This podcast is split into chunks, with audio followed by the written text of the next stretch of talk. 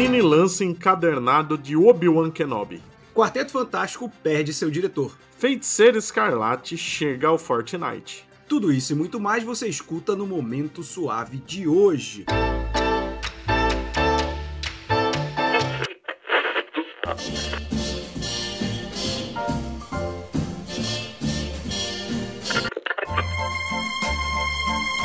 Você está ouvindo ao Momento Suave, aqui no LibPlay.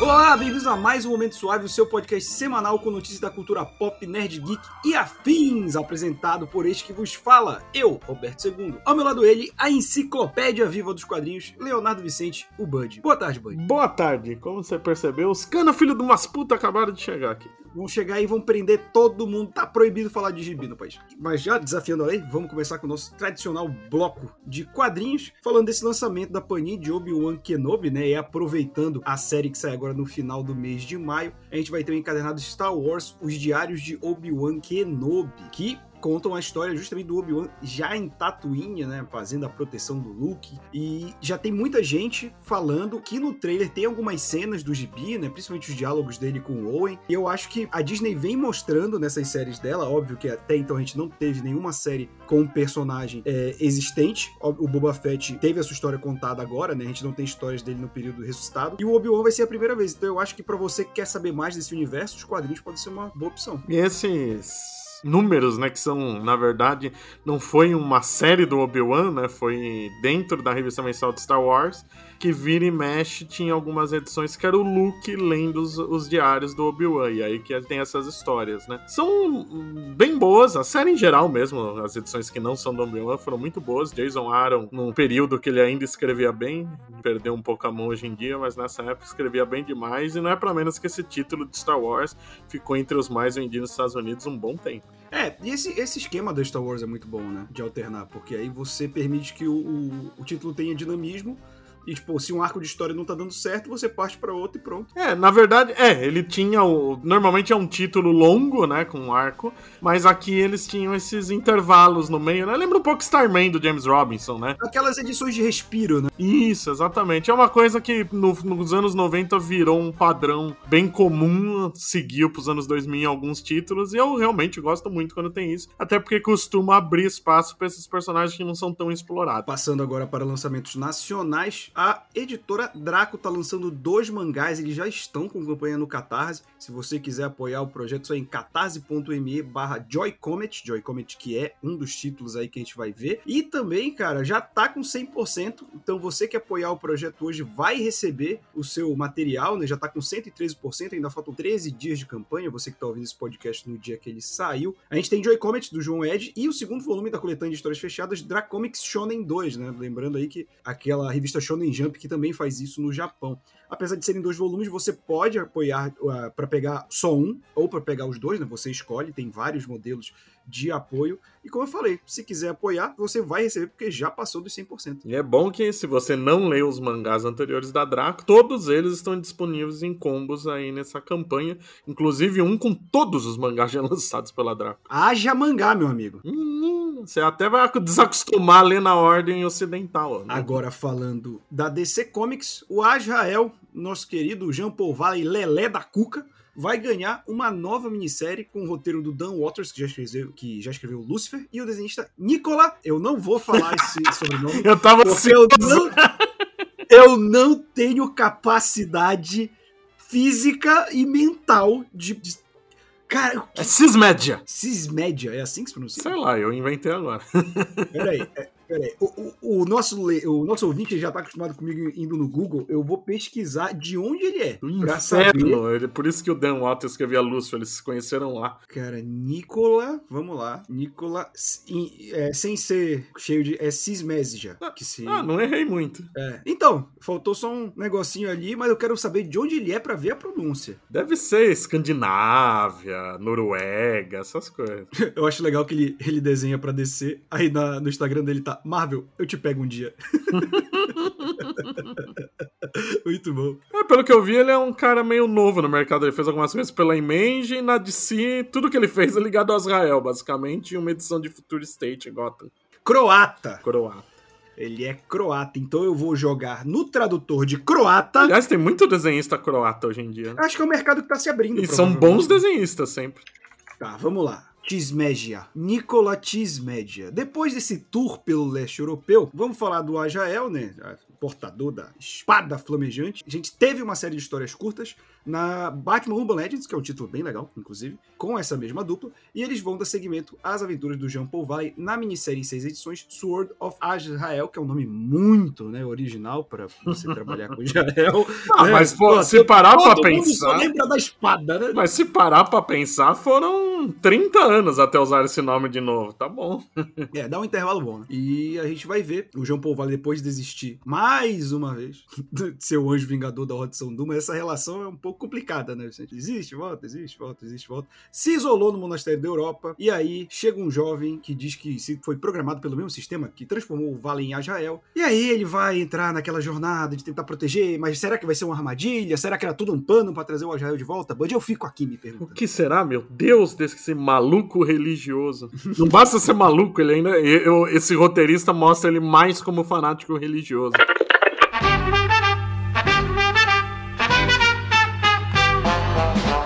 Passando para o nosso bloco de cinema e séries, Quarteto Fantástico, né? Tava aí para ser dirigido pelo John Watts, que dirigiu a trilogia do Homem-Aranha no MCU, e segundo relatos, ele desistiu do projeto, falando que precisava de férias, desistiu de grande produção, depois de ter feito o filme do Homem-Aranha, pipipi, popopó. É, a Marvel diz que foi amigável. E eu vou dizer, Vicente, eu poucas vezes vi uma saída de diretor ser tão comemorada quanto a do John Watts de Quarteto Fantástico. Cara, o Twitter e o Facebook só faltava a galera soltar foguete. É verdade. Só que aí tem o lado do rumor, né? Que diz que ele bateu boca com o Kevin Feige. Aí eu fico pensando, né? Todo mundo reclama dele na trilogia do Homem-Aranha. Eu acho que no primeiro filme ele mandou bem, principalmente. Nos outros aí. Não, mas a gente sempre fica na dúvida, porque a gente sabe que nos filmes da Marvel, a Marvel tem uma mão pesada principalmente no rumo que a coisa segue. Será que se esse bate-boca for mesmo verdade, não foi justamente por causa disso? Ele falou, porra, eu dirigi o um filme que deu mais de um bilhão, acho que agora eu posso pôr um pouco da minha assinatura na coisa. O cara fez sua assinatura, o caralho, ele foi embora. Pode ser isso. Cara, eu não sei, mas que bom. Eu não, não, eu não acho a direção dele nada demais em nenhum filme. Não, é, então, eu acho na do Aranha 1 ok, e nas outras eu, eu não gosto das direções que. Da, não é na direção dele, é a direção que o filme toma, na verdade. Né? Sim, sim. Mas realmente ele não é nada extraordinário e eu ainda tô curioso saber quem pode substituir, né? porque, porra, o filme do quarteto precisa ser caprichado, né? A gente não quer nenhum filme tocado nas coxas, mas do quarteto, depois de tanto sofrimento por décadas, por favor, façam direito, né?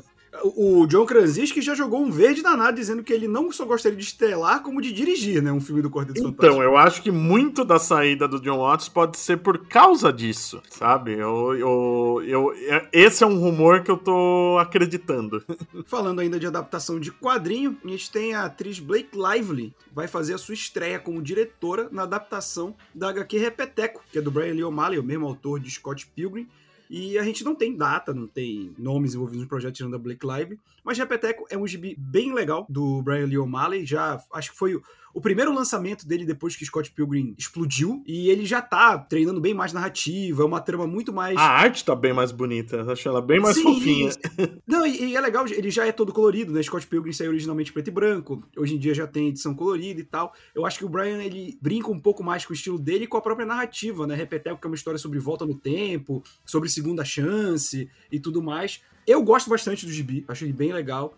E eu quero ver como isso vai ser adaptado, porque ele depende muito da narrativa, né? Então, ter uma diretora nova, né? pode ser que ela tenha gostado do projeto e queira é, experimentar justamente como a HQ faz isso durante toda a trajetória dela. É, eu, eu sempre vou elogiar nesse gibi a, a adaptação de Seconds para Repeteco, foi uma ótima adaptação de nove. Sim. E fechando nosso bloco de cinema e séries com mais detalhes aí da animação, o longa-metragem animação do Lanterna Verde, que o nome oficial até agora é Green Lantern Beware My Power, né, que não tem tradução ainda em português, né? Mas se fosse traduzir ao pé da letra com o juramento do Lanterna Verde, é... há de temer, né? Porque essa parte do Beware My Power no juramento português fica há de temer, né? Todo aquele que o mal venerar. Não, há de penar, né? É, ante o é. poder é. do Lanterna Verde. Ah, não lembro agora. Tem tanta versão já é. do, do, juramento que a gente fica confuso. Eu, eu lembro da Panini, que é no dia mais claro, noite mais densa, o mal sucumbirá ante a minha presença, todo aquele que venera o mal há de penar quando o poder do Lanterna Verde enfrentar. Eu acho que podia ficar é, quando o poder. Tema meu poder, né?